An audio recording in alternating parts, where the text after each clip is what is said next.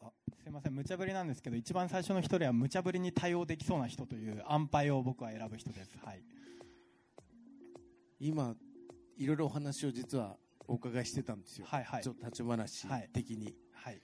もうそもそもね、うん。豆腐が好きでもないのに、うん。でだだ大豆が別に名産地でもないのに、うん。そう本当不思議ですよね。でそんな場所でそのあんな商品作ってしかも聞いたらデザインも全部自分でやってるあデザインもやってるんですか？デザインもやっててウェブも作ってて。はいはいはい。もう本当にどうしようかなと思って。え あそう。あごめんなさい。僕はあの広告代理店でハートディレクターってい。う職業をやってるんですけど、はいはいデザイナーですね。はいはい。はい。そうなんですよ。でもさっきもねちょっとデザイナーちょっと立ってないですねそれ聞くとね。ねえ。でもさっきもね、うん。あの、はい。はい。あの平久さんと一緒にちょっと別の場所でねイムズでお茶してたんですお茶してちょっと愚痴、はい。愚痴ってたんですよね。もう僕ちょっと、うん。僕もう一回ちょっとデザイン一から勉強し直すとかっていう話をしてて今言ったらまず大豆作りからすみません。今度教えてくださいということで今度あの行きますって話をまあしてました、うんあのよろしくお願いします。ななんかあの無印のその取り組みとかってその、まあ、あの代理店の伊藤さんからどんな風に見えるんでしょうか、もう無印良品は僕青山に第1店舗ができた時に僕は行きました。はあ。ちなみに僕今日着てるシャツも無印良品。はい、はい。リムジンを着,、させていた合わせて着たわけじゃないんですけど、はい。はい、なんかそのこう大企業で、まあ、ある種なんか非効率的なことに取り組んでるわけなんですけどそうそういうのってやっぱどういう風に見えるんですか、ねまあ無印はもうとにかく僕にとってはもう神のようなブランドなのではい、なんだろうな。いやちょっと緊張ししますねなんかね無印良品計画の。わかる。わかる。うん。わかる。いやいやいやいや。デザイナー無印超リスペクトしてるから。リスペクトしてる。それはそうですね。はい、はい、なんかあの以前ブランドの話を聞いた時に無印良品っていうのはこれでいいやって思えるところものがそこにあるみたいな話を言われた時になるほどなってこう思ったのはやっぱり僕らぐらいの世代の時っていうのはなんかこう自分にこうしっくりくるものを探すのがすごいやっぱりもう僕も50過ぎてるからなかったんですけど無印良品に行くとまあ、これでいいやっていうのはその諦めではなくてちゃんと腑に落ちるものがそこにあるとブランドだと思ってるんですよね。でそれはまあ今その今日話が出てるその諸国良品に関してもやっぱりその僕はやっぱりこう島に行ったら別にその島に島に限らずやっぱりこう地域にあるブランドとかっていうのはやっぱなんかそこにいた時にすごくこう腑に落ちるというかなんかそのもの自体の佇まいも含めてこれなんだよねっていうなんか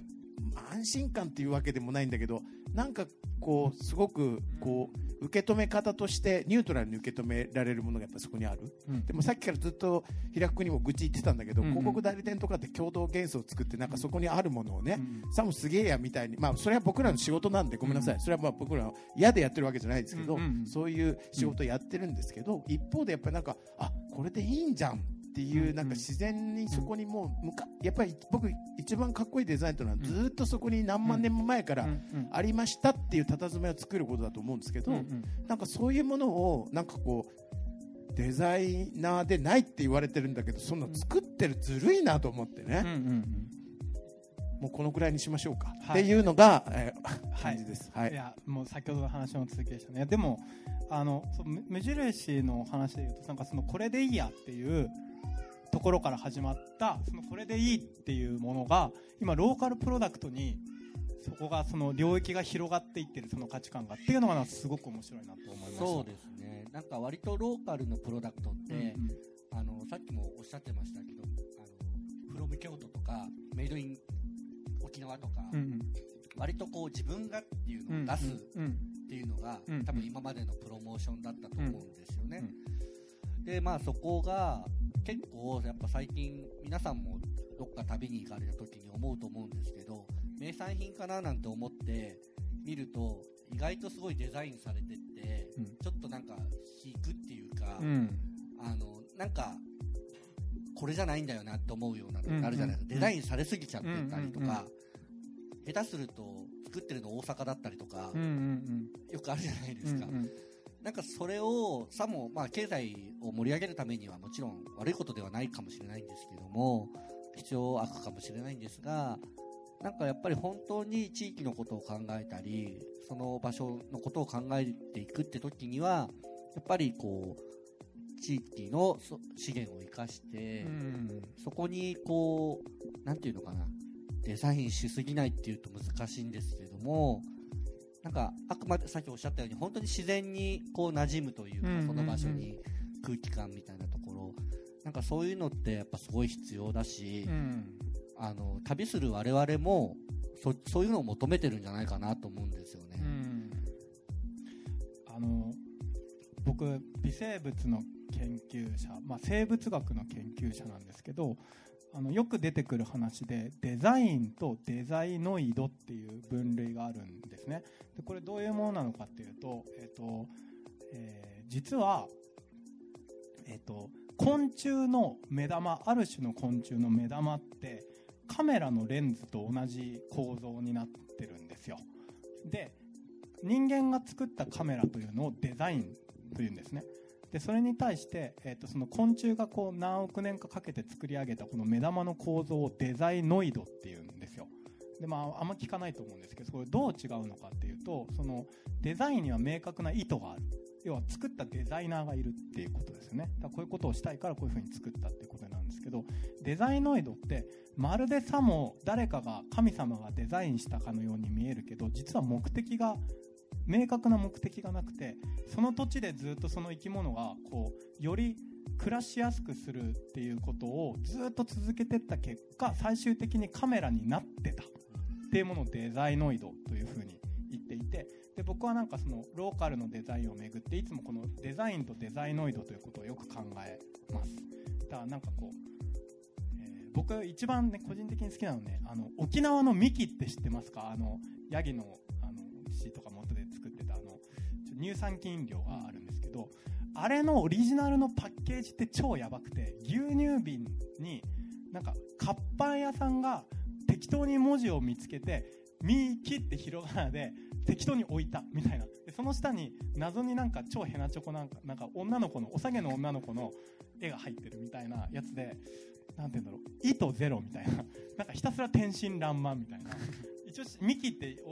あのやんないとみんな買えないからミキって押しましたみたいな。それだけだと寂しいから女の子のポンチ絵を置きましたみたいなすごいなんか作為がないものなんだけどなんかそれすごくいいなと思っててその沖縄のその文化というかその子供たちのなんかこう日常の中にそれが溶け込んでるんですよね。もうちょっと分かりやすい例で言うとフロー家のケロヨンなんだけどこれもなんか僕にか僕の中ですごいいいわけですよ。銭湯のこうレトロな佇まいの中にあのケロヨンって馴染んでるじゃないですかあの黄色い変なやつね。だからなんかこれはその作為のないデザインとしてやっぱり僕らの日常の中にこうデザインプロダクトとして意識するまでもなくこう DNA に刻みつけられてるみたいな感じがあって。でなんかその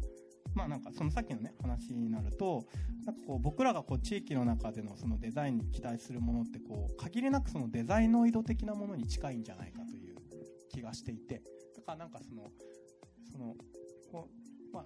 あの山下さんあのじゃないあの山あのえっと今井さんが作られているえっとものに関してもあの非常にデザインはされてるんだけどなんかここに作為を感じないというかやっぱり自分が日々接しているものだしその景色にこうずっといるからこそなんかこうスッと自然に佇まいができているっていうそういうものがすごくいいなと思っているしなんかこう無印のこういろんな無駄を省いていったら結果こういうすごくミニマルなものになっていきましたっていうのもなんかとてもこうある種生物学的なデザインの考え方なんじゃないかなっていうふうに思ったりしてます。そこら辺どうなんですか？とか聞い聞いちゃっていいですか？えーそうです。ねなんかあんまりその意図的に何かを作り上げようっていうのはないんですけど、僕いつもスタッフに言ってるのはあ実際例えばこの大豆バターはあの豆腐屋さんの大豆バターはえーパッケージのほあるある程度のお方向性とかネーミングとかっていうのはあの私が決めました。で、えーとスタッフにいつも言ってるのが僕の仕事はネーミングまでうん。って言ってます。でネーミングに全てがあの内包されるというか、豆腐屋さんの大豆バターってなんか美味しそうじゃないですか、うんうん。だけど大豆バターってなんだろうっていう、うんうん。そもそも大豆バター。で、うん。豆腐屋さんがもう今街の中で見かけることはなくなった、うん。っていうなんかその希少価値というかこう、うんうんうん。うん価値が今高まっ見直されてるというか、うんうんでそういうものと大豆っていう普通のうん。一般的な日本の食とでだけど大豆がバターとコラボしている、なうん大豆バターってなんだろうっていう、うんなんかちょっと食べてみたくなるようなこう感覚的にうん人の本質 DNA に刻まれた何かに、うんうんあの反応するようなネーミングにしようというのでで豆腐屋さんの大豆バターだとちょっとこう一般一般的すぎるというかこ言葉が全部普通の言葉なんですけど、うんその組み合わせでうん。勝手に頭の中にあのイメージを浮かべさせたいなってうんうんいうところで、えー豆腐屋さんの大豆バターっていうひねりがあんまりない。うんうん。だけどそれにもう全部がうんうん。現れたっていうようななんか、うんはい、ってことをいつも言っているね、僕あのそのひねりのなさがすごい好きです。とてもいいなと思います。なんかその諸国良品の場合だとそのまあでやっぱり最終的にはデザインとして見えるわけじゃないですか。その EC サイトとかはい。店頭で,、でそれを選ぶ時のなんか基準みたいなものってあるんですか？うん、まあ、確かにあの、いい商品だなと思って、パッケージがちょっとあまりにも、こう、作為的って言ったら変なんですけど、まあ、それはじゃあちょっともうよ、よそさんでやってくださいっていう場合もあったりはします。あの、まあ、そうは言っても、あの、真野さん真野さん好きなの何ですか？僕好きなのなんだろうな。えっとね、乾物とかがやっぱり渋くて、例えばこの辺の生ハゲとか、あーあーいいですねこれってなんか秋田の人だともう家庭の必需品らしいんですけど、もう本当に説明しかないって言ったら変なんですけど、でもやっぱりすごく秋田のその地域に根ざしているっていうところはなんか伝わるのかななんて思っていて、なんかお味噌なんて特にそう、お味噌とか醤油とかそうなんですけど、あの同じお味噌を作るのにやっぱ地域によって取れるものとか土壌が違うんで全く違うんですよね、まあ、味噌とかいろいろ素材が違うっていうのももちろんそうなんですけど本当にそれがなんか日本47都道府県があって北から南まで同じ味噌を並べても本当に微妙に微妙にどんどん変わっていって、まあ、北海道と九州東北と九州とか比べるともう全然違うものになってきてるみたいななんかそういう微妙な違いっていうのを楽しむっていうのもなんかすごく日本っぽくて面白いななんて思ってます、うんうんうん。はい。はい。でちょっともうちょっとここ聞きたいんだけどあのもうちょっといろんな話聞いてみたいので、えっとじゃあつ次に無印の中の人にちょっと聞いてみたいなと思うんですけどそちらお二人のどちらかちょっと今日のお話いろいろねその山下さんとかのお話もあると思うんですけどで今日改めてこう客観的に聞いてみてなんか気づくことあるでしょいろいろちょっとそういうのをねコメントもらいたいなと思うんですけど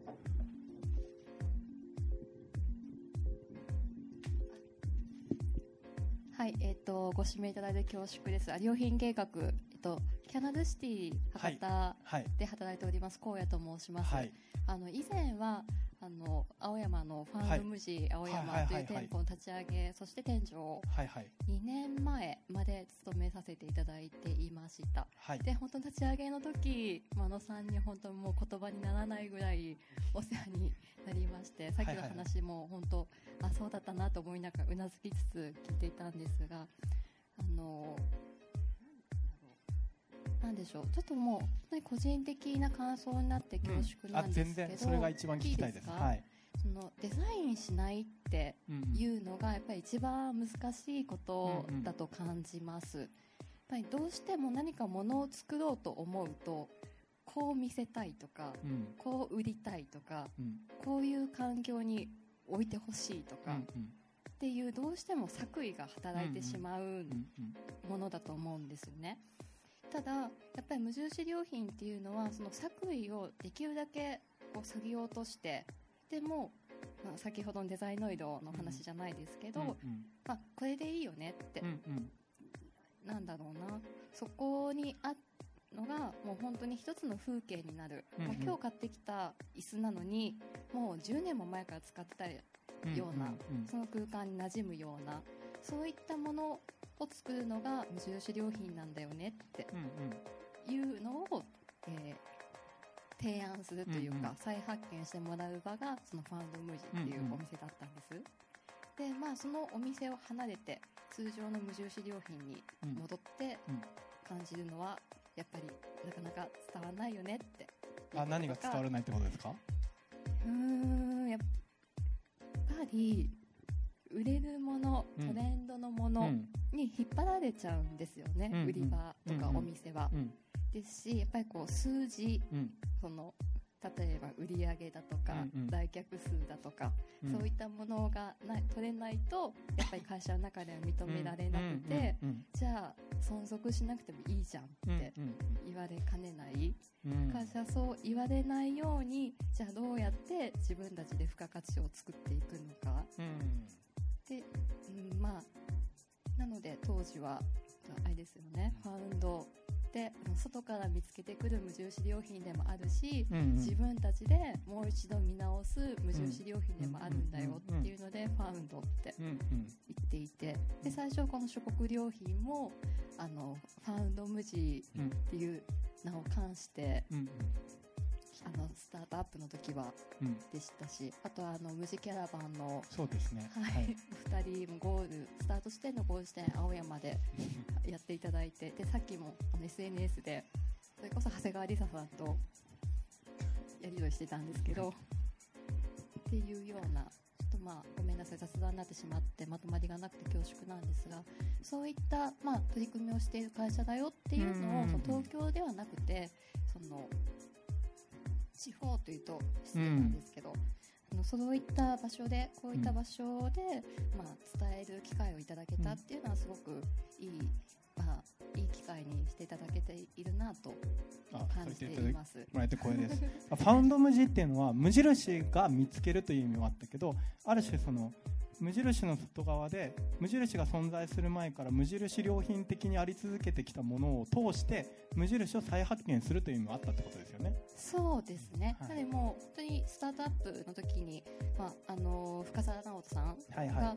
これだよねこれがファンドだよねっておっしゃったのが中国の街角に置いてあったベンチだったんですよ。いはいはい。もう本当にそこで街のおじちゃんたちが座って、うんうん。将棋したりお茶飲んだりなんですけど、でもそれこそ無印だよねってうんうん。ふうにおっしゃって、でそのベンチ自体は、えー今もその写真がファウルムジ青山のショップカードとして、えー使えてますし通常の無印良品の店舗でも、うん。まあ、オーク木材ベンチっていうのがうんうん商品名うんうん。で、今ベストセラーとしてうんうん。売れています。うん。うん。なるほど。だからある種新しい商品を開発する時のインスピレーションにもなっているという風になってるのかな？どうなんですか？そうですね。なんかまあ、半分戒めみたいなものもあるかもしれない。うんうん。あの、まあやっぱりさっきも言ったように、まあうちも会社なんで、うんうん。あの、売上目標っていうのはやっぱりあるわけなんですよね。株主、上場してるので、うん。まあそういう意味では株主に対してのあの責任っていうのは果たしていかなきゃいけない中で、うん。一方で、あの、その、売り、売り上げだけを目的ではないっていう活動というか、コンセプトっていうもとでやっているっていうことでの矛盾っていうのは、まあ、全社員が多分感じながらも、そのむそれがなんていうの矛盾っていうか、えーなんていうのかな。その本質に向かってどう進んでいけばいいんだろう。試行錯誤っていうんですかね、うん。うん。なんかそういうのを、まあ、時々はもしかしたら売り上げ取るために今今年はこのトレンドだからっていう T シャツを作っちゃったり、うんうん。あのー今こういう性能な扇風機が欲しいななんていうのもあったりすることもあるとは思うんですけど、あの、究極的には、本当に誰がデザインしたかわからないような、うんうん。けど日常にどこにでもあるような、例えば野球のバットとかボールとかって、うんうん。誰がデザインしたかなんて誰も知らないような、うんうんスコップとかもそうですよね。うん。なんか本当にそういう、こう、ところに行き着いて、皆さんに本当に必要とされるようなものを、うんあの、お買いやすい価格でうん。作れるようになるっていうところが、まあ、目指しているようなところなので、うん。まあ、そこに対しての、まあ、えー一方での、その今のトレンドに対してのアンチテーゼだったりうんとか、うんうん時代感に対してのアンチテーゼだったりうんとか、まあ、そういったのが、まあ、ファウンド無事青山だったり、まあ、こういった活動だったり、まあ、いろんな活動を通しながら、まあ、内部の中で試行錯誤してるっていうところかもしれないですね。はい、ありがとうございます。じゃあ、次行こう。じゃあ、ここから、あの、オープンマイクにしよう。誰か、あの、えー、と聞きたいことがある人あるいは感想がある人はちょっと手を挙げてお願いしますいっぱい今日いろんなキーワード出てきてると思うので。こうね最初にあ1人目とかプレッシャーかかるよねって言う前に手を挙げてくれてありがとうございます。もうあなたのようなお客さんに僕のイベントは支えられてます。ありがとうございます。はい。あ皆さんこんばんは、えっと、私はついこの夏までそこのデジタルハリウッド福岡港というところに通ってまして、あの会社を退職して、ははいいはい。はい。通っていた石原あぐりと申します。よろしくお願いしますであのお二方に一つずつ教えていただきたいことが新人としてあるんですけれども まずあの私は今鹿の島がすごく好きであの島の地域活性化みたいなことにとても関心を持っています。で甑島のこともそれであの行き着いてあのウェブサイトを拝見したりだとかあのなさっていることをすごく素敵だなと思って拝見してるんですけども、えっと、島の中で学校がないために子どもたちが選択肢がなくって街に出ていくっていう状況があるじゃないですか。うんうんで甑島では、えっと、山下さんみたいにいろいろこう店舗を作ったりすることによってさっきのお話でもありましたけど甑島というイメージをこう山下さんたちが背負っておられる部分もあると思うんですよね。それに対してそのこ小学生はまあもしかしたら何もないかもしれないんですけど若い人たちのなんか山下商店だとか各その施設に対しての反応がもしあったら教えていただきたいなっていうのが山下さんに対して伺いたいことです。山下さんに対して。はい。で、はい。真野さんに対しては？はい、もう一つあの真野さんにあの差し支えない範囲でお教えていただきたいなと思ったのが、とまあ、他の企業さんとかでもこういった地域に根付いた商品を集めて取り扱って、えっと店舗販売されたりだとかインターネットで販売されてるところってあると思うんですね。で私は、まあ、基本的にそういうものがとっても好きなので個人的にあの見たりすることもあるんですけれどもたまに高いなって思う時があるんですよ。で明らかにそのなんというかデザイン料みたいなものが、えー、と入っているなと感じることがあって、なるほどね。でそれってその私がその地域に自分自身で行って買った時の値段では絶対になくってそれは集めてプロデュースしてここに並べることの値段なのか果たしてその売り方はそのなんだゆず味噌を作ったおっちゃんの本当の、ね、狙いというか願いだったのだろうかとかなんかいろいろ考えると私は不思議だなってあのどういう意図なんだろうってとっても不思議に感じるんですよね。そこで諸国良品さんがこの価格設定をされているのにもし何か意図とかこう大事にしているお考えとかいうものがあるのであれば教えていただきたいなと思います。はい。以上になります。山下さんから聞きましょうか。いやすげえいい質問でちょっと今焦ってます。二つともいい質問で。いやー自分もあの僕も聞きながらおおって思った。俺はじゃあ山下商店通販さんサイトは何を考えてんだっていうような思いはあるのでなんですけど、まあ、今びっくりしながら聞いてました。えっ、と甑島で、まあ、僕みたいな存在って、まあ、そんなに多くはいなくてでやめろやめろと。無理だ無理だと。前例がないから。お飯なんか食えないと、まあそもそも農業するときにもうほぼ9割以上の人たちが反対してたった一人さっきの時彦じいちゃん あの変わったアート作品恥ずかしながらうちの実の祖父なんですけど、まあ、あの祖父が反応反魚で島を切り開いて、えー建設会社を島の中に立ち上げた、まあ、今会長なんですけど、えーなんかそういうあとしべちょっとありましたけどカッパを見た話とか、えー19歳の戦争に行く前にカッパを見てるんですね。で皆さん笑ってますけどこれもうガチですからもう僕小さい時から何回も同じ話聞かされてあこれはガチだってもう思って、えー今まで育ってきたのであそこ最初カエルだったんです。それが急に立ち上がって頭にこう水をかかけかける。で多分皆さんカッパっていうと、はい。あの大きな等身大を思い浮かべると思うんです。あれは皆さん騙されてます、ん。テレビに騙されてますよ、うん。あのもっとちっちゃい。はい、カエルみたいなこれぐらいのサイズですね。へー。あででもカエルが並べて書かれてるね。そうです。ね。完全に余談で申し訳ないんですけど多分今日一皆さんカカエルにはんあのカッパに反応していただいているので、はい。まあまあみたいな感じですね。あの、カッパを見たり。でシベリアに3年半抑留、であの本当にもう生きるか死ぬかのところを経て80歳でそういう作品作り造形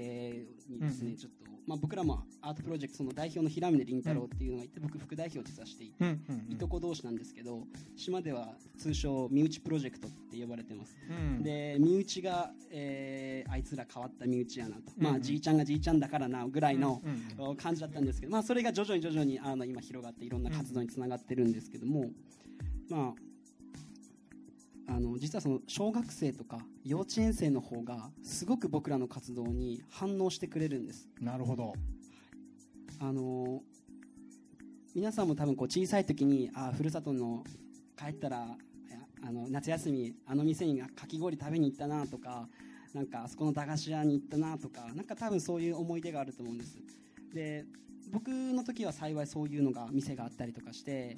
えーそういうのを覚えてるんですけど豆腐屋さんの記憶だったりですね、今の子供たちってそういうのをなかなか島の中で失われていくことが多くて、新しく何かが物事が生まれていくみたいなのうんうんがほとんどない、うんうんえーで何かを立ち上げるってことは誰かとの距離距離感にこう線を引いちゃうっていうか、うんうん。白黒はっきりみんなつけたがるので、うんうん。島はですねうん自分の敵なのか自分の暮らしをこう脅かさない存在なのかどうなのかっていうのをはっきりしたいみんななるほどね。だから表現をするのが非常に、あのーなんていうんですか、まあ覚悟難しい、うん。はい、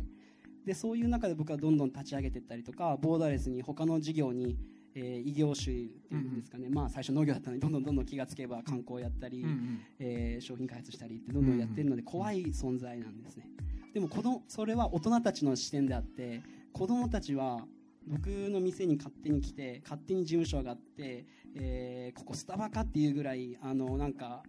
コーヒーはとか言っておめえコーヒー飲むのかよって小学生でうん。ブラブラックですかとか言ったらブラックが私はコーヒーに牛乳入れたら飲めないんだとか言ってなんかそういうやり取りをしながらあのこの間はもうそれこそかき氷を食べに来て子供たちで,、で僕はすごく嬉しかったんですね。ああ俺も小さい時になんかこういうのをやったなって、うん。でみんな集まってきてあのでもお金こんだけしか持ってないって言われて、うわちょっと50円足りなと思って、うん。でそこであいいよって。50円足りないけどいいよって、うん。じゃあそこにある皿でも洗っとってって、言ったら子供たち喜んでやったーってみんなもう喜んでうん皿洗いするんですよ。うん。でその時に皿洗いしながらうん。子供たちに「ケンタあんちゃん」まあ島では親戚じゃなくても「あんちゃん姉ちゃん」で呼ぶので「ケンタあんちゃん」ってうん。もうひ二回り近くもう離れてる子供まあ一回り以上ですねうん。離れてる子供たちに「ケンタあんちゃん」って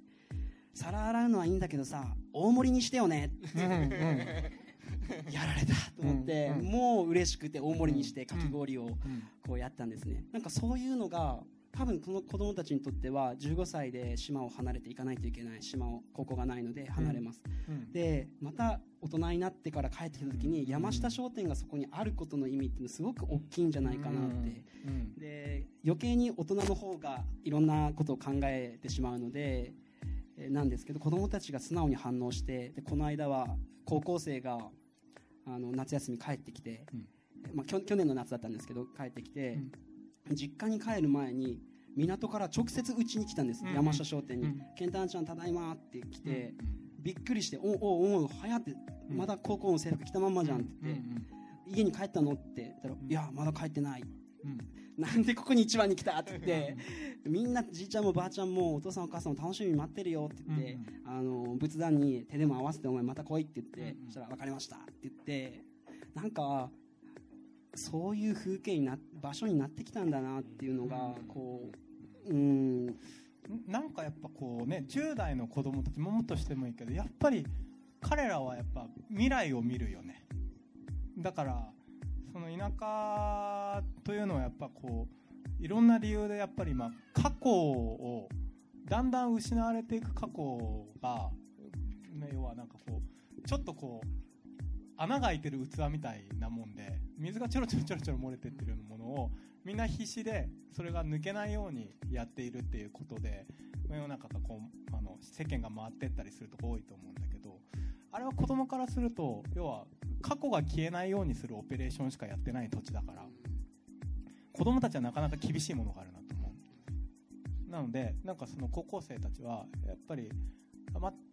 多分10年後くらい1人か2人就職してんじゃねえかみたいな風に思うんだけど未来を見てるんだと思う。あうちの土地にも未来があるし私はまたここで未来を体現する一人になれるかもしれないってこんな風にうまく言語化できないと思うけどそこを期待してるから絶対来てるんだと思いますいやでそれをすごくこう感じる時があって、うん、やっぱそうやってただ島に帰る時に親戚でも何でもないただの豆腐屋ですよね。うん。別に血縁関係でもないところにケンタンちゃんって言って来てくれる。で島に帰る時に今度友達連れてくんですけど、うん。うん。船出ますかね？とかってこの先週も、うん。あの後輩たちがメッセージでうん。僕にくれたり、いや台風だからどうかなとか、うん。そんな何でもないやり取りをして島に帰ったら僕に会いに行くとかあの店に行くとかうん。なんかそういう風に今なりつつあるのかなって全員ではないですけど、うん。うん。で僕もやっぱり、うん、そのどんどん外に目がなんか曽我さんがちょっとなんかあそういうとこ見てたんだと思って こう今うん。感じたんですけどこう外に行くことって僕の自分のためじゃないんですね、うんうん。で実はこの秋からどんどん海外に僕らも、うん。あので出てくというとすごくなんかかっこよく聞こえるんですけど友達を作りに海外に行こうっていうので、まあいろいろ国の授業とか使いながらうん。仕事っぽい感じで行くんですけど、さも仕事の体でね、はい。はい。まあ、一応はい。うん。仕事だと言ってるんですけど、はい。スタッフにもですね、ははい。いか家族にもスタッフ、うん。あの仕事で行くんだってうん言ってるんですけど、うん海外に世界中に友達を作って、うん。甑島に来てもらうような友達それから僕らが海外に行けるような友達を作ろう、でうん。最終的にそれどうするかってあのはっきりとは見えてないんだけれども子供たちがいつか甑島に生まれた子供たち甑島に移住してきた子供たちがこういう離島っていう環境の中でも世界とつながりながら、えー自分たちのふるさとを原点にして世界に行けるような活躍できる子供たちを育てたいっていう、なんかそういう思いがあって多分それをきちんと経済の中で何か物を売ったりサービスを提供しながらその利益をストックしていってその町の人たちが子供たちをちゃんと育てていくような仕組みを作りたいっていうのが、うんうん。なんとなくこう頭の中にあるのが多分海外とか外の島の外に今目を向けさせてるのかなっていううん。うんなるほどね。ところでなんかすみません話はちょっと別の方向に行っちゃいまいした。いやいやいやいやだ大丈夫大丈夫ですか？じゃあ一つ目の質問 OK ですか？じゃあ二つ目の質問に移る前にちょっと僕もちょっと無駄話させてほしいんですけどすいませんねこのあの司会者権限を使って無駄話をするっていうね。あの僕全国ずっと仕事、まあ、もう8年78年やってるんですけど思うのがねあの、えっと若い人は自分の生まれた土地で生きていきたいですよ。結構多くの人が。で理由が2つ理由が、まあ、2つあって、まあ、1個はあのやっぱり自分の生まれた土地に愛着があるからそこで自分の好きなようなことができたらいいなと思うのは、まあ、普通の自然な気持ちとしてあるのともう1個はねだんだんねあの日本の大都市つまんなくなってきてんだよね。なんかこんなこと言うとなんか福岡あの福岡に喧嘩売りに来たみたいな感じになっちゃうんだけど、まあ、僕ももともと東京で生まれて今はもう東京住んでないんだけど思うのがやっぱりなんかこう都会がねなんかクリエイティブな街ではなくなってきた。なんか情報を編集してキュレーションしていく街としては優れてるんだけど何か新しい文化とかプロダクトを生み出す場所はなくなってきたなっていうのがあってでその2つがまあ合わさって自分の生まれた土地で生きていきたいんだけどただみんないやいや都会出てんだよね。なぜかというとそこに未来がないから自分の生まれた土地に。だからなんか僕たちはこれからやんなきゃいけないことってなんかそのちっちゃな島ちっちゃな町ちっちゃな村みたいなところで未来を作っていくでその未来を作るっていうのはなんかこう誰か未来作ってくんねえかなっつっても絶対無理だから自分でやんなきゃいけないっていうね、まあ、そういう話で僕広報の仕事とかこういうことやってるんですけどでまさにその,、ね、あのその実例をちょっと甑島で今僕たちは見てるなというふうな気がしています。ちょまあ僕もこれ一回行かなきゃなみたいな甑島って鹿児島あのはいはい。かなり離島が多い、はい。南北600キロにはいはい。離島がたくさんあるんですけど、い。その中の島でもダントツずば抜けて甑島高齢化率がナンバーワンで、はい。今52%おー。という。結構来てるな。はい。でうん。ほなかなかそういう地域、まあ、ありますけど本土地域に。でないしかも高校がないので社会の構造の中に少子化もお含まれている、中で僕らができること何かができることによって他の人たちのこう希望になれたらいいなっていうので、っていうのもあってやるなって言われたらやりたくなっちゃうんですよね。なんか自分たちの利益のためだけに会社なのでもちろんあの利益も追求しなきゃいけない部分もあるんですけど、これがに20年後の日本を救うことになるかもしれないっていううんことをもし、えー何かしらの、うんになれるのであれば今僕らがチャレンジしないといけないなって、島の中で50%の高齢化率の中でなんかあれだねこうある種ダークな局面というかその難しい局面が最高潮に達した時に実は最も希望のある目が生まれるというのは、まあ、中国の陰陽の考え方ですけどあの白と黒がこう混じり合うやつね、まあ、まさにそういうとこなのかなというふうになんか少なくな人が少なくなってもう一回作り直せるチャンスが来るんだっていうふうに今うん。前向きに考えようとはしています、うん。はい、では2つ目の質問いきましょう。はい。ちょっとまた。なんか僕らちょっと忘れてるかもしれないから問いを。もう一回ちょっとあの価格ですよね。もうん。価格どうやってつけてるのかって話ですよね。そうですね。プライシングに何か意図があはい。れば、えっと、基本的に糸は現地で売ってる値段です。なので、あの、うちのサイトに載せたからといって、何の付加価値はないっていうことで、で、そもそも、例えば道の駅とか、どっかに降ろすときも、何かしらちょっと、まあ、色をつけ、色をつけてたっていう大変なんですけど、まあ、原価率って、それぞれで違ったりとかすると思うんですけど、あの、お願いしてる、お願いしてるっていうか、あの、してるのは基本的には、あの、地元で販売されてる値段。で、普通に考えると、えー、サンチョップって、一番、経費的には安いはず。商品の価格だけから考えると、多分安いんじゃないかなと思うんですよね。間に問屋も入らないし。まあそうですねそうはい思なので、そこで高くなるっていうのは、基本的には、あの、我々としては、あの、NG と、NG っていうか、あの、なんでですかってちょっと聞いたりはします。なので、あの、基本的には何も上乗せはしないというのがポリシーですね。うつまりあの卸値で売って小売価格でいわゆる取りあのそのメーカーさんがせせ設計設定している小売価格で売るってことあ、そうですね。はい。なので、まあ、どうしても何か意図があって、あの、例えばですけど、普通に下ろすときは、ケースでもうドンと送れば、手間がかからないけど、この場合、個別発送で、あの、一人一人住所、ね、書いたりとか、あの、作業が発生するってことで、それで、あの、手間賃としてかかっちゃうっていうことで、あの、なんとか上乗せさせてよっていう人は、もちろんいらっしゃるので、まあ、それは、あの、まあ、話し合いの上で、まあ、しょうがないねっていう話はしますけど、まあ、あの、我々これ、あの今日ビジネスのね、話はい。っていうことなんですけど、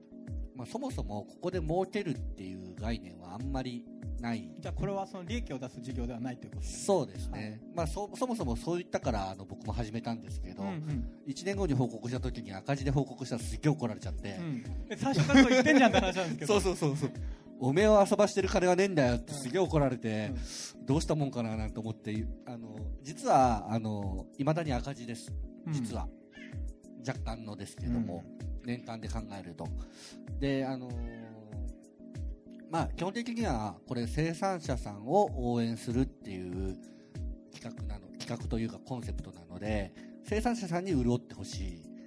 いし、あの、ここで、えー少しでも認知が上がっていただきたい。もしくは、あのーここに載ってるから他のところから引き合いがあって、他のところにもなんか下ろせるような販路ができるとか、うんうんそういうことになってもらえるっていうのがもう一番の狙いなんですね。うんなので、まあ、トントンうんうんに持っていこうと。2000円でも3000円でもうんうんいいので、まあ、一応、経費上黒まで持っていきたいなっていうのが、今年の目標です。はいちょっとはい。そうかやっぱり利益出てまあでも長い目で考えた時に何か変わっていくっていうそうですね。あの、ねまあ、配送料なんかも全部弊社の方で持つようにしてたりとかしてるので、あの、極力、あの、生産者さんの方に、まあちょっとお手間はかかってしまうとは思うんですけど、あの、儲けていただけないかなっていうのは、はい。はい、あとちなみにちょっと僕の方で補足なんですけどその高いっていうものがあった時に、えっと例えばスーパーとかコンビニで大量流通しているものその生活必需品が生産の背景をいろいろ考えてみると実は安すぎるということもいっぱいある。それはあの例えばじゃあお味噌の話で言うとそのお味噌を、えっとの大豆という、まあ、メインの原料あるんですけど大豆の自給率って今4%ぐらいのはずなんですよね。日本でいうと。で96%はカナダとかアメリカとかねそういうところから入ってきてるんですけどなんでそんなに日本で作ってねえかっていうと海外から入ってくるのが安すぎんだよね。だからそれはま助成金とかいっぱいついてるからなんだけどだからもしじゃあそれを国産の大豆でやりたいって言ったらいきなり原価率すごい上がっちゃう。し、えー、と日本の農家ってちっちゃいからなんかまあ人件費が結構ダイレクトにかかってきたりするんですね。そういうものをやっていくと実はなんかその、え構造的になんかその大量流通しているものに対してどうやって企業努力をしてもこの値段にはできないということがやっぱりでまあじゃあそれでじゃあそういう高いものだからいらないやって思ってやっていくと、まあ、日本の農業ってダメになっていって農業がない国で暮らしたいかどうかっていうふうに考えるかどうかはやっぱ僕たちの選択なので、まあ、それはね価格の問題というのは誰かが得してる損してるっていうだけじゃない話もいっぱいあるかなと思ってます。はい、だまあそういう背景をね実は伝える上でも無印のまあ、役割ってすごく大きいなというふうに思ってるんですけどちょっと僕の方から1個いいですか？無印に聞きたいなと思ってたんですけど、まあ、その今言ったように実はその構造的な問題がいっぱいあって日本のその地域におけるその農業だったりものづくりだったりあるいは教育さっきその学校がないって言ってましたけど教育の問題ってすごく、まあ、かなり崖っぷちにあの自治体によっては来てるところが多いんですけれども、まあ、そういうふうなものをこうこのままほっとくと、まあ、ここにある、ね、諸国用品で取り扱っているものの半分以上姿を消してしまうかもしれないっていうで一度こういう事業を始めちゃったら、まあ、赤字 赤字今のところ赤字なんですけどやっぱり責任があるわけじゃないですかそのメーカーとしてでそそういう状況に対してその無印はどどういうふうに感じてどういうことが、まあ、その責任に対してどういうアカウンタビリティというかそのうん返せるのかっていうのはなんかこうあるのかなっていうのを聞きたいんですけど。そうですね。あの、まあ、よく、その、今、地域って、うんうんある意味トレンドじゃないですか。うんうんなので、まあ、さっきおっしゃったような、すごい高い商品みたいなのが、東京の代理店なんかが作ったよ、プロデュースしたようなのが出てきたりとか、あの、さっき言ったように、実は大阪で作ってますよとかっていうお土産が出てきたりとか、まあ、あの、いろんなことができてきてる、問題も出てきてるとは思うんですね。で、まあ、実際それで潤ってる人もいるかもしれないけど、それが本当に地域の役に立っているか、もしくは10年後の地域に役に立っているかっていうと、多分山下さんみたいな活動の方が、よっぽど、あのー正当で必要なことだと思うんですね。で、まあ、我々もこうして、あの地域っていうことを考えながら、こうやって関わっていくっていうことをやっていくっていうのは、本当にすごく責任だと思います。あの、よくいろんな企業が2年間だけ来て、なんかお金落としたけど、すぐ撤退したとか、まあ、変な話、国の補助金を使って、あの、一回潤ったけどすぐうん何も残らず終わっちゃったとかっていうのはよく聞くじゃないですか。で、多分一部しかもうか、あうんの、うん潤ってなくて。で、やっぱり一つは、すごく続けていくことが大事かなと思っています。あの、まあ、赤字だからといって、簡単にやめるっていうのはできるんですけれども、あの、なんとか自分の努力で続けていくっていうことが、まず何より。で、そこから、まあもう一つは、あの先ほども言ったように、ビジネスを通して、商いを通して、えー皆さんと、こう、関わっていくっていうことなので、まあ、あのなんていうんですかね。まあ我々がもしいなかったとしても、自立としてうん。やっていただけるようなアシストっていうか、うん。あの、その、えー入り口みたいなところ。なので、100%丸々我々がお金を出して、いや、グローバル企業の無印さんだからいくらでもお金あるでしょって言われても、うんうん。すごくテチな会社なので、うん全然お金はないです。で、なので、あのー全然、あの、100%何億円出して、うん。この、例えば賢島に学校作りましょうなんていうことは考えないですけども、うん。もしそういったところに学校が必要だったとしたら、じゃあその学校を、えー島が運営できて、えーそして10年、20年この先も運営していく仕組みはどうなのかっていうのを、まあ、一緒に考えたりとか、うんうんうん。取り組んだり、まあ、そういったところは、うん。あのできるかなっていうふうに思ってます。うん。なので、あの、なんていうんですかね、一時的ってことではなくって、うんまあ本当に皆さんおっしゃってますけど、ちょっと本質みたいなところを一緒に考えながらも、一緒に取り組んでいくパートナーみたいな感うんじで、あの、姿勢で、あの、我々もすごく勉強になりますし、ね、皆さんにとっても何かもしお役に立てるっていうことであればあの一緒に取り組んでやっていけたらいいなというふうに思っています。なんかやっぱこうある種その発展していく企業の一つの理想の形っていうのはその営利活動だけを追求するのではなくて自分がその属している社会の中の良心的なインフラストラクチャーになるっていう、まさにそれが本当にその成熟したブランドの成長過程かなというふうに、まあ、僕いろんな会社さんとその付き合ってきて思うんですけどまさにその無印はそういう道をこう、まあ、この諸国良品っていうプロジェクトを通してまさに今こうそれを実現していく段階なのかなっていうふうにちょっと思いました。多分1年とか2年、ん。なんとかこうどっかを支援するってことは、まあ、多分できると思うんですけど、あのずっと続く形としてこうアシスト支援できるってことは、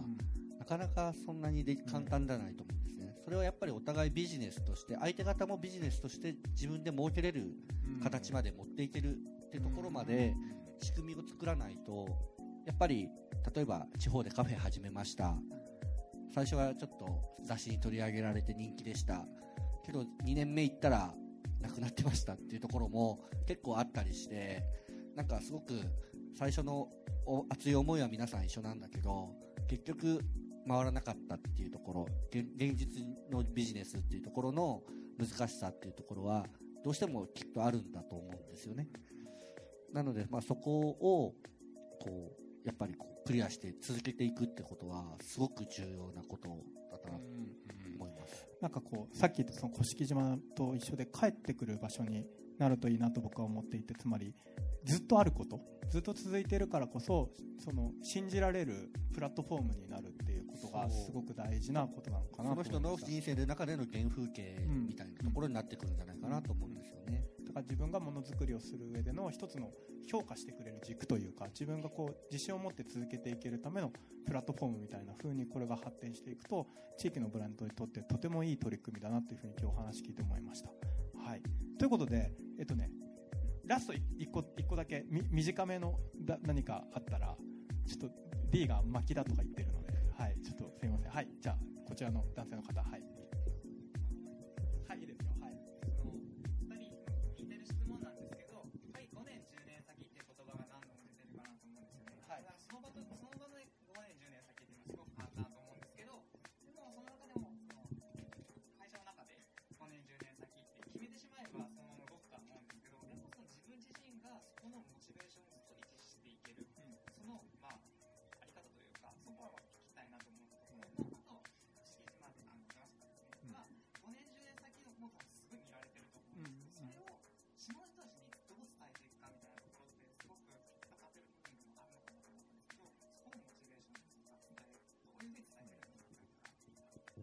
ちょっと勝手に質問割り振っちゃうんだけど、えっとワンさんにはその事業やっていく上の5年10年っていうモチベーション自分の中でどう持つかっていう話で、えー、松田さんの方には、えっとその自分の情熱を周りの人にどう伝えていくのかっていうことでいいですかね。はいじゃあじゃあ松田さんからよろしくお願いします、はい。あのー確かに最初にもちょっと申し上げたんですけど僕最初地域とか全く興味がなかったんですよね。でこの仕事この本当にあの無地キャラバンから良品に今に至るまでえっ、と2 3 2012年とかだからもう4年ぐらいになるんですかね。えっ、と日に日にモチベーションが逆に上がってきてるんですよ。でなんでかっていうとあの決められたことをただ決められたようにやるだけでもないし社内のルールの中で何かだけをやるってわけでもなくてあの本当にあのありがたいことにいろんなところで、まあ、今日なんかもそうなんですけど山下さんとお会いしたりとか平田さんとお会いしたりとか、まあ、あのいろんな方とお会いすることで、えー、と地域課題とか地域問題って場所によって、まあ、同じような言葉なんだけど少子化問題とかい同じ言葉でくくれられるんだけど場所によって全然違うんですよね。似たようで。うん。そうやって、うん、考えていくと考えることがいっぱいありすぎてでそれに対して自分が何ができるかっていうとまだまだ何もできてないっていうところもあるんですけどもあのそういう意味ではすごく目の前にあの難しいですけどもあのすごく課題がいっぱいあってでそれに立ち向かってらっしゃる活動されてる方がたくさんいらっしゃってでその方々をとお話ししたりこうお会いしてこういろんな話を聞いたり一緒に何か活動したりするとすごく勇気というか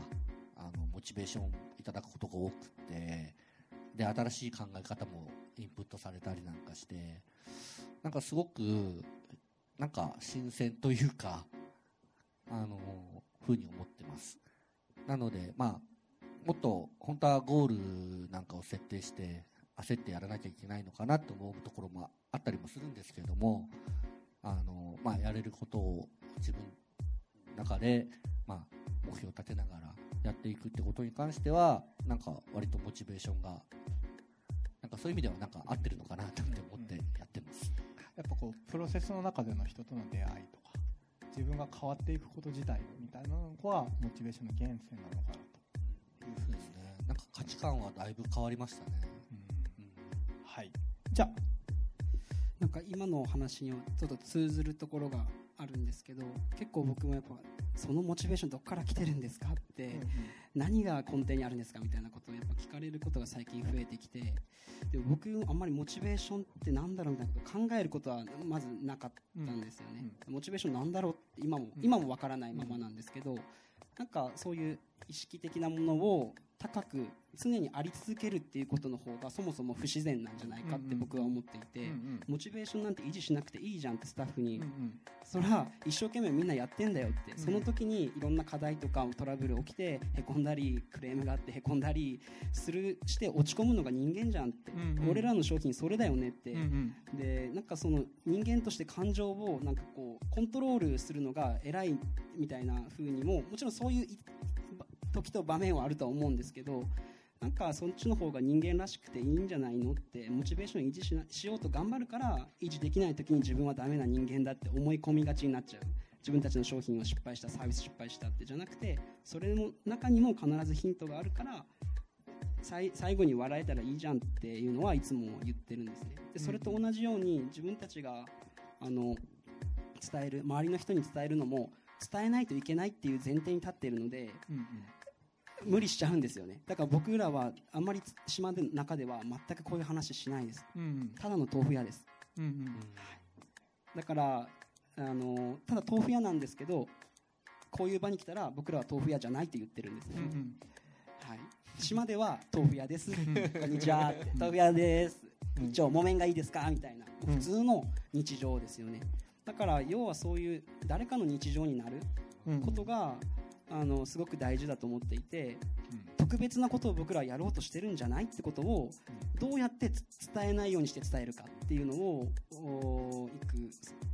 なんていうんですか伝え伝そういう意味で伝える。うん。だから玄関先に行っておばちゃんに「こんにちは」って挨拶して「豆腐持ってきました何がいいですか?」っていう普通の会話の中から「いやー昨日私たちここでねなんとか団子作ってねあんたも食べなさいよ」とか言って、うんうん。豆腐屋なのになんかそのそれ以外のところで僕らが求められてたりその人の日常のワンシーンにこう必要とされてたり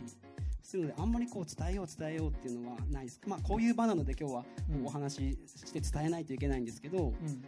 えないといけない。伝えるあまあ、かうん。こう感じてもらう。バッチリ伝わってると思いますよ。だから、島の中に来た僕らは本当にただの豆腐屋です。はい。っていうことでやってます、はいはい。なんかあうん。ハートフルになってますね はい。はいはい。はいはい。うんうん。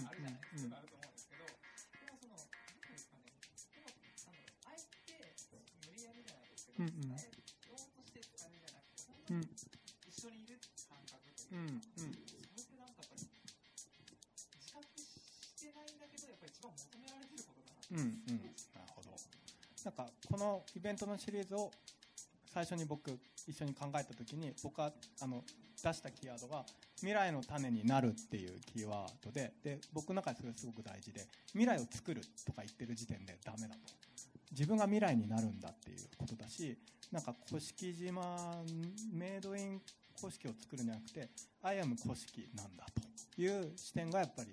僕たちにとってもこれから大事なことなのかなと個人的には思っていてでそういう人たちが集まってそういう話をいっぱいする場所にしたいなと思ってこのイベント企画したらなった。よかった。ちょっと手前味噌ですけど僕グッジョブって思ってね。はい。あじゃあ編編集長ちょっとあの20秒ぐらいで総括してもらっていいですか？もうあれあの時間がね押し迫っているので、うん。あの20秒でこのピーナッツバターをはいせっかくの。あだごめんなさい。ごめんなさい。ピーナッツバター作ってる子が来てくれてるので、はい。あのごめんなさい。大豆バター大豆バはター。はい。1名様にねはい。健太さんがこうプレゼントしてくださるそうなあので。そんなそんなのもある。はい、はい。あの20秒でこうじゃんけんじゃんけん大会しましょうか。OK よっしゃ。じゃあ欲しい人は立ってください。あほとんどみんな立った。おおさすがさすが。よし。じゃあケンさんとじゃんけんしよう。はい。えっと勝った人だけ立ってるね。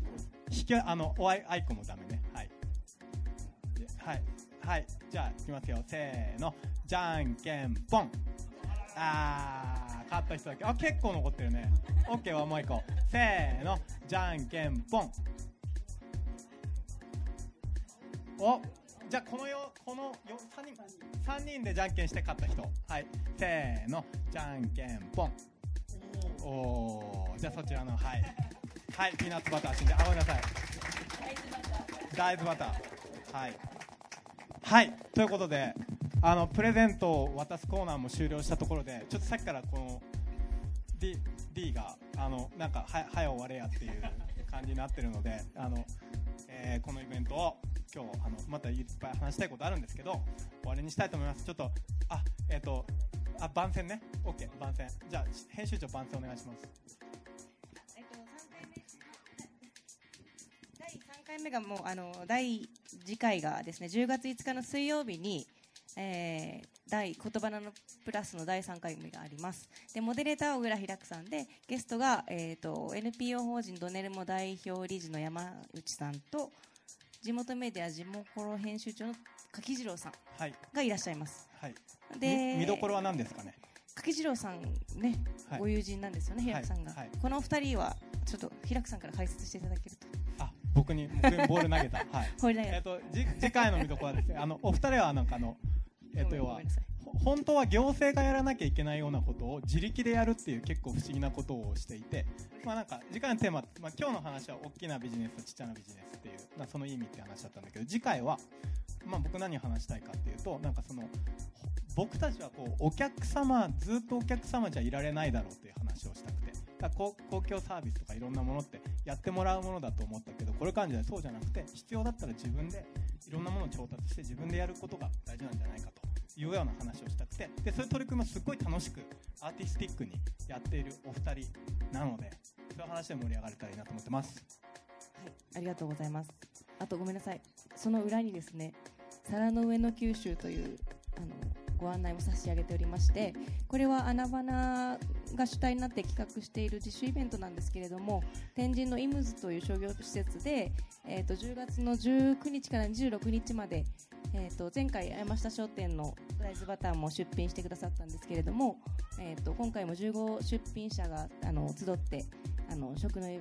ー、と見本市を開催します。でこれあの期間中ずっと商品が購入できますのででその時に大豆バターもまた出品していただけることになってますので。はい。はいぜひおいでくださいはい宣伝しちゃいましたはい、ありがとうございます。すいまはい、ナイスな宣伝でした。ということで、えっ、と、あの皆さん帰らなきゃいけない人もいると思いますので、閉会したいと思います。じゃあ最後に、えっ、と、あの、